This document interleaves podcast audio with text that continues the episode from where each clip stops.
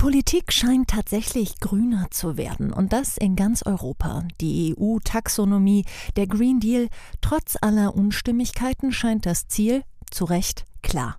Neue Regeln sollen die Wirtschaft nachhaltiger machen. Doch was bedeutet das konkret für Unternehmen? Welche neuen Gesetze und Regelungen gilt es zu beachten und welche schlagen sich sogar massiv in den Steuern und damit in den Büchern nieder? Und vor allem, wie verschafft man sich einen Überblick über all die neuen Regelungen? Und sollte man der Politik vielleicht einen Schritt voraus sein, um nicht eine böse Überraschung zu erleben? Alles Themen, die ich mit meinen heutigen beiden Gästen besprechen werde. Mein Name ist Jessica Springfeld und ich freue mich auf zwei Herren, die genau diese neuen Regelungen und Verordnungen wälzen und beobachten, um herauszufinden, was kommt da an grüner Steuerpolitik und Gesetzgebung auf Unternehmen zu. So klingt Wirtschaft. Zukunftsthemen für Unternehmen. Der Business Talk der Solutions bei Handelsblatt Media Group. Ich begrüße Dr. Alexander Linn, Partner bei Deloitte und Experte im Bereich Business Tax und Tino Wunderlich, Direktor mit dem Schwerpunkt Energiesteuer, Umsatzsteuer und Plastiksteuer bei Deloitte. Guten Morgen. Schönen guten Morgen. Guten Morgen. Ja, wir haben es gerade schon gehört, jede Menge Steuern, jede Menge neue Regelungen, die auf die Unternehmen in Deutschland und in Europa zukommen. Und diese erfüllen ja vor allem eine Funktion, nämlich die Unternehmen so ein bisschen zu lenken, hin zu begleiten auf dem Weg Richtung Nachhaltigkeit. Ist man da erfolgreich? Ist man da auf einem guten Weg, Helen? Ja, ich glaube, man kann sagen, dass ähm, Steuern natürlich schon immer eine gewisse Lenkungsfunktion auch mit beinhaltet haben. Ja, das kennen wir schon seit ganz, ganz vielen Jahren und wir sehen jetzt halt in sehr, sehr vielen auch kleinteiligen Regelungsbereichen im gesamten Bereich des Steuerrechts, Ertragssteuerrecht, Umsatzsteuerrecht, den Versuch, das Ganze in eine richtige Richtung zu schubsen. Tino, ich glaube, du kannst äh, so ein paar sehr, sehr konkrete Beispiele jetzt auch aktuell äh, uns nennen. Ja, aktuell sind natürlich jetzt, äh, was, was auch jeden privat trifft, auch die Reduzierung des Umsatzsteuersatzes äh, auf 7% für die äh, sogenannten Bahnfahrten im Schienenbahnverkehr. Das war früher nur auf den sogenannten öffentlichen äh, Bahnnahverkehr beschränkt. Äh, das ist erweitert worden seit einiger Zeit. Äh, und dann natürlich auch star ganz stark die Förderung im Bereich der Elektromobilität, die Freistellung von der sogenannten Kraftfahrzeugsteuer bei der Nutzung von E-Fahrzeugen. Äh, das sind Einzelregelungen, äh, die wir äh, sehen, die natürlich ganz stark auch jetzt hier diese entsprechenden Maßnahmen, Nachhaltigkeitsmaßnahmen fördern sollen. Aber, und das muss man ganz klar sagen, wir sehen auch zunehmend wird das Steuerrecht als Instrument genutzt, die Klimaziele auch letztendlich zu erreichen oder zu fördern. Ja, und das wird uns zukünftig viel stärker betreffen, als das derzeit der Fall ist. Dann lassen Sie uns mal ganz konkret werden. Auf welche wichtigen Entwicklungen und Steueränderungen müssen sich Unternehmen denn in den nächsten Jahren einstellen? Und ich würde das vielleicht ganz gerne teilen. Einmal national, also erstmal für deutsche Unternehmen, aber eben auch auf internationaler Ebene. Ja, ich glaube, ähm die meisten werden sicherlich auch geguckt haben, was, was äh, der Bundeswirtschaftsminister Habeck da vorgestellt hat. Es ist ein umfassender Ansatz und ähm, der wird ähm, deswegen auch auf nationaler Ebene sehr, sehr viele ähm, Dinge verändern. Ein konkretes Beispiel, glaube ich, wurde ja schon angekündigt im Bereich der Förderung der Elektromobilität, dass es da eine Veränderung geben wird. Sie kennen die Diskussion, ist äh, Plug-in-Hybrid dasselbe wie ein rein batterieelektrisches Auto? Das betrifft jetzt ähm, beispielsweise den Bereich der Dienstwagenbesteuerung. Aber ich glaube, viele andere Änderungen, und da würde ich an den Kollegen Tino Wunderlich auch nochmal weiterleiten, betreffen sicherlich den Bereich der Energiebesteuerung spezifisch. Genau, die entsprechenden Vorgaben der Eröffnungsbilanz Klimaschutz von Herrn Habeck äh, sehen auch entsprechende Rahmenbedingungen vor. Das betrifft zum einen, äh, dass es äh, Vergünstigungen im Energiesteuerbereich, die wir heute haben, in der Form möglicherweise nicht mehr geben wird. Und äh, das hat damit zu tun, dass die derzeit existierenden Regelungen mit den äh, Klimaschutzzielen der EU nicht in Übereinstimmung zu bringen sind, weil sie ganz stark auch fossile Brennstoffe fördert. Äh, da möchte man ran. Das kommt aber auch getrieben von der EU-Ebene. Und da sind wir vielleicht, äh, Frau Springfield, schon auf dem äh, Thema des internationalen Parketts, wenn ich das so sagen darf. Die EU hat natürlich im letzten Jahr mit dem sogenannten Fit for 55 Package entsprechende Vorgaben gemacht. Und eines der steuerlichen äh, Treiber war hier auch äh, der Entwurf der Änderung des, der Energiesteuerrichtlinie. Die muss allerdings erst nochmal auf EU-Ebene beschlossen werden und dann in nationales Recht umgesetzt werden. Und ganz klarer Kern ist hier, fossile Energieträger sollen höher versteuert werden. Zurzeit haben wir einen volumenbasierten Ansatz. Äh, für jedes Energieerzeugnis gibt es einen Steuersatz pro Volumen. Zukünftig, und das ist jetzt das Interessante vor dem Hinblick des Klimaschutzes, wird eine Besteuerung nach dem tatsächlichen Energiegehalt und auch in Abhängigkeit des sogenannten ökologischen Fußabdrucks, also der Umweltverträglichkeit des Energiesteuererzeugnisses, äh, erfolgen. Es wird insbesondere zu einer Neuordnung der Mindeststeuersätze kommen und es wird ein sogenanntes Energiesteuer-Tax-Ranking eingeführt. Das heißt, je höher ein äh, Energieerzeugnis Einfluss auf das Klima hat, umso höher ist auch äh, der Steuersatz. Jede Menge zu tun, also für die Tax-Abteilung in den Unternehmen. Jetzt haben Sie öfter mal gesagt, in Zukunft.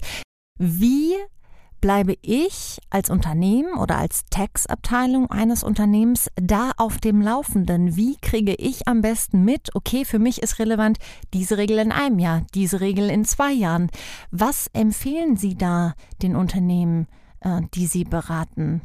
Das erste ist, ähm, es als ganzheitliches Thema auch im Unternehmen ähm, zu betrachten. Also was wichtig ist, ähm, die Textabteilung muss das Thema Nachhaltigkeit mit begleiten von Anfang an. Das wird Auswirkungen haben, die natürlich Finanzkennzahlen und so weiter, aber eben auch die Datenverfügbarkeit, die ähm, darf nicht äh, sozusagen äh, isoliert sein. Das Thema Nachhaltigkeit ist eins, was nicht in einer Nachhaltigkeitsabteilung isoliert behandelt wird, sondern der wichtigste Schritt, der erste wichtigste Schritt für die äh, Unternehmenssteuerabteilung, was das angeht, ist sicherlich die unternehmensinterne Vernetzung, um dort das Thema auch ähm, frühzeitig mit zu begleiten. Herr Wunderlich, was kriegen Sie mit? Ähm, was ist vielleicht dann ein externer äh, Informationsgeber, an dem man sich äh, gut orientieren kann? Muss man da immer auf äh, die Seite der EU gehen? Welche Gesetze muss man da wälzen? Kann man da irgendeinen Service in Anspruch nehmen? Wie läuft das im besten Fall? Jetzt zunächst erstmal muss man festhalten, dass auf EU-Ebene eine hervorragende äh, Webseite existiert, die äh, sehr äh, gut aufbereitete Informationen bereithält. Allerdings muss man natürlich auch sehen, dass äh, viele Regelungen in nationales Recht erst umgesetzt werden. Das heißt, die Regelungen auf EU-Ebene geben nur den Rahmen vor. Das heißt, es wird sozusagen äh, erst äh, im nationalen Recht entschieden, wie die einzelnen Regelungen konkret aussehen. Die Webseite der EU gibt bestimmte Rahmenbedingungen vor. Teilweise wirken sie auch direkt. Äh, da ist es auf jeden Fall nicht schlecht, zumindest mal die Richtung sich anzuschauen. Aber auf jeden Fall sollte man dann gucken, was macht der nationale Gesetzgeber, sprich der Bundestag äh, und der Bundesrat. Äh, oder was machen auch schon die Regierungsentwürfe, beziehungsweise die Entwürfe die direkt aus den Ministerien kommen. Da sind die Verbände relativ stark involviert. Aber, und da kann ich jetzt für die Energiesteuer sprechen, die wird ab 2023, so zumindest die Planungen, soll die Neu sollen die Neuregelungen kommen. Es existiert derzeit noch kein Entwurf aus dem Bundesfinanzministerium und äh, wir dürfen gespannt sein, wie die Regelungen im Einzelfall aussehen sollen. Auf jeden Fall, und das muss man an der Stelle auch sagen, wird nicht mehr viel Zeit verbleiben äh, vom Entwurf dann entsprechend auch über die Gesetzgebung und dann die Implementierung der Prozesse in den einzelnen Unternehmen. Vielleicht, wenn ich das ergänzen darf, weil das auch woanders ähm, festzustellen äh, ist, dieses nicht mehr viel Zeit, ähm, die, der Zeitraum zwischen der Diskussion auf internationaler Ebene und dann der Umsetzung in das nationale Recht wird immer kürzer. Das heißt, es ist zu spät, wenn man nur das nationale Gesetzgebungsverfahren verfolgt. Man muss von Anfang an bei dem Prozess dabei bleiben. Und ich glaube, Sie haben damit einen ganz spannenden Punkt angesprochen, nämlich die internationale Gesetzgebung auch insofern, dass ja speziell viele deutsche Mittelständler, viele Hidden Champions, Weltmarktführer eben nicht nur auf dem deutschen Markt präsent sind, ähm, sondern Europa oder sogar weltweit und das ja auch intern abweichen kann. Stichwort ist so ein bisschen die Plastiksteuer, die in anderen südeuropäischen Ländern schon sehr, sehr viel weiter ist, als sie das in Deutschland ist. Was empfehlen Sie da? Müssen da ein einfach internationale Kollegen in Unternehmen näher zusammenrücken, sich mehr austauschen? Genau. Also in der Tat, äh, die Plastiksteuer, die geistert ja schon seit äh, circa zwei Jahren so ein bisschen durch die Gassetten. Es ist eigentlich äh, auf EU-Ebene äh, keine Steuer in dem Sinne, sondern was hat die EU gemacht? Die EU hat natürlich auch in Umsetzung des Green Deals ihre Finanzierung etwas äh, an diesen Klimagedanken orientiert und hat die Beiträge der Mitgliedstaaten an die sogenannten äh, nicht recycelten Kunststoffe geknüpft. Das heißt, zunächst sind Adressaten dieser Regelung nur die Mitgliedstaaten. Äh, so, die spannende Frage ist aber, was machen die einzelnen Mitgliedstaaten? Deutschland beispielsweise hat sich zumindest derzeit äh, entschieden, äh, die entsprechenden Beiträge aus dem Bundeshaushalt zu zahlen. Andere Länder, wie beispielsweise Spanien und Italien, gehen einen anderen Weg. Äh, sondern die haben eine Einführung äh, einer Plastiksteuer zur Refinanzierung dieser Beiträge beschlossen. Äh, diese neue Steuer wird wahrscheinlich zum 01.01.2023 kommen. Italien hat nochmal verschoben, das sollte schon dieses Jahr kommen. Spanien ist noch nicht ganz final entschieden. Und das ist die Herausforderung, die wir in der Praxis immer sehen. Vielfach liegen Informationen für die äh, Administration, für das Reporting und für das Invoicing der Plastiksteuer im Unternehmen gar nicht vor. Und insbesondere auch, wenn Sie selber hier aus deutscher Sicht eine äh, Steuerfunktion haben mit den Verantwortungen der Tochtergesellschaften in den entsprechenden anderen Ländern, müssen Sie sich darüber Gedanken machen, wie die Plastiksteuer in den anderen Ländern auch gegebenenfalls über Ihre Tochtergesellschaften administriert wird. Da geht es ja eigentlich so ein bisschen darum, der Gesetzgebung auch einen Schritt voraus zu sein. Liegt darin vielleicht auch eine Chance? Man denkt natürlich oft eher über die Stolpersteine nach, nämlich um Gottes Willen, wenn ich das zu spät umsetze, dann kriege ich das nicht mehr hin, dann reißt das gegebenenfalls ein Loch in der Bilanz etc.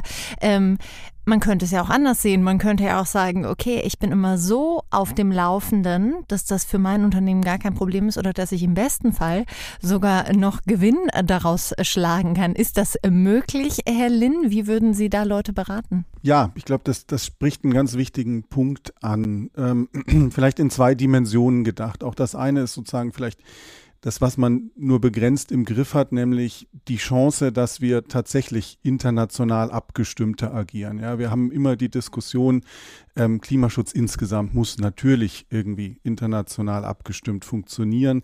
Das war äh, natürlich auch immer ein bisschen etwas, was zur Verzögerung von Maßnahmen geführt hat.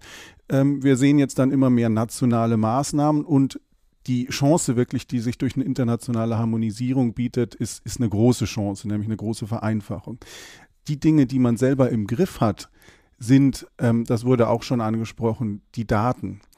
Und ähm, man wird für all diese Dinge, die da kommen, man muss es teilweise schon und man wird es immer mehr, Daten brauchen. Datenverfügbarkeit, aber auch die Art der Daten, also sehr, sehr granulare, kleinteilige Daten, auf die man zugreifen muss, um beispielsweise die Plastiksteuer ermitteln, berechnen zu können.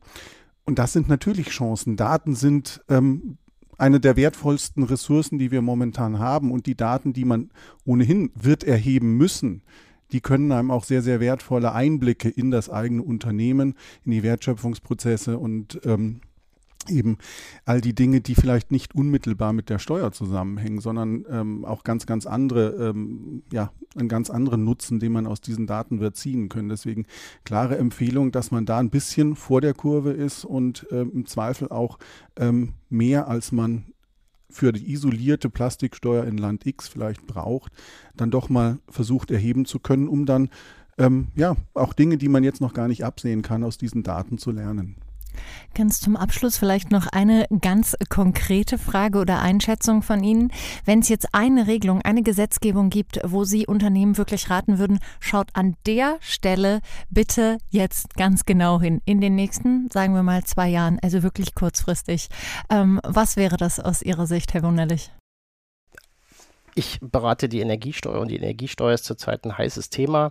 Äh, äh, insofern liegt es äh, auch nahe, dass ich auch darauf hinweise, dass die Energie, wir sehen es gerade an den steigenden äh, Gas- und Strompreisen, äh, das Thema Energiekosten ein wesentlicher Treiber sein wird. Es gibt einige Unternehmen, die aufgrund der gestiegenen Energiekosten schon die Produktion äh, stilllegen, weil es billiger ist, als weiter zu produzieren. Das heißt, das Thema Energie, Energiekosten und Energiesteuer wird mit Sicherheit eines der äh, äh großen Themen in den nächsten Jahren sein. Und wir werden schauen, wie die Neuregelungen aus dem BMF aussehen wollen. Und ich äh, würde ganz gerne auch äh, hier mal eine, äh, ja, gewisse Message mit äh, an das BMF äh, geben, auch hier mit Augenmaß zu arbeiten, weil letztendlich, wir reden hier über die internationale Wettbewerbsfähigkeit der deutschen Wirtschaft äh, und die deutsche Wirtschaft ist ja auch äh, grundsätzlich gewillt, diese Klimamaßnahmen umzusetzen, aber die Besteuerung darf natürlich nicht dazu führen, dass letztendlich hier äh, ein sogenannter negativer Impact auf die Energiekosten äh, hängen bleibt. Helen, Herr Wunderlich wirft die Energiesteuer in den Raum. Äh, was ist Ihr Wurf? Wo würden Sie sagen, Achtung, genau hingucken? Ich glaube, das ist äh, sicherlich der wichtigste Bereich und der unterstreicht das, wo ich vielleicht auch die Chance gesehen habe, ja, diese ähm, die Daten, die man erheben muss, um äh, zu gucken, wo der In Impact dieser Steuer sein wird. Ja, Energie ist ja nicht nur durch die Steuer teuer, das war es schon vorher auch und ähm, wird auch extern getrieben ja nochmal teurer, wie man an den Gaspreisen jetzt sieht. Das hat ja nichts mit Steuern oder äh, sonstigen Dingen zu tun, sondern die wird einfach teuer. Und ähm, da bieten sich dann eben diese Möglichkeiten, da dann doch mal genauer zu sehen, wo vielleicht auch Einsparpotenzial ist. Genau hinschauen, also alles wird äh, grüner, aber das bedeutet auch an Stellen, wo man es vielleicht nicht erwartet, sehr, sehr viel mehr Arbeit für Unternehmen. Vielen lieben Dank für die Einblicke, Herr Wunderlich und Herr Linn und Ihnen, liebe Zuhörer, vielen Dank fürs Zuhören. So klingt Wirtschaft. Der Business Talk der Solutions bei Handelsblatt Media Group. Jede Woche, überall, wo es Podcasts gibt.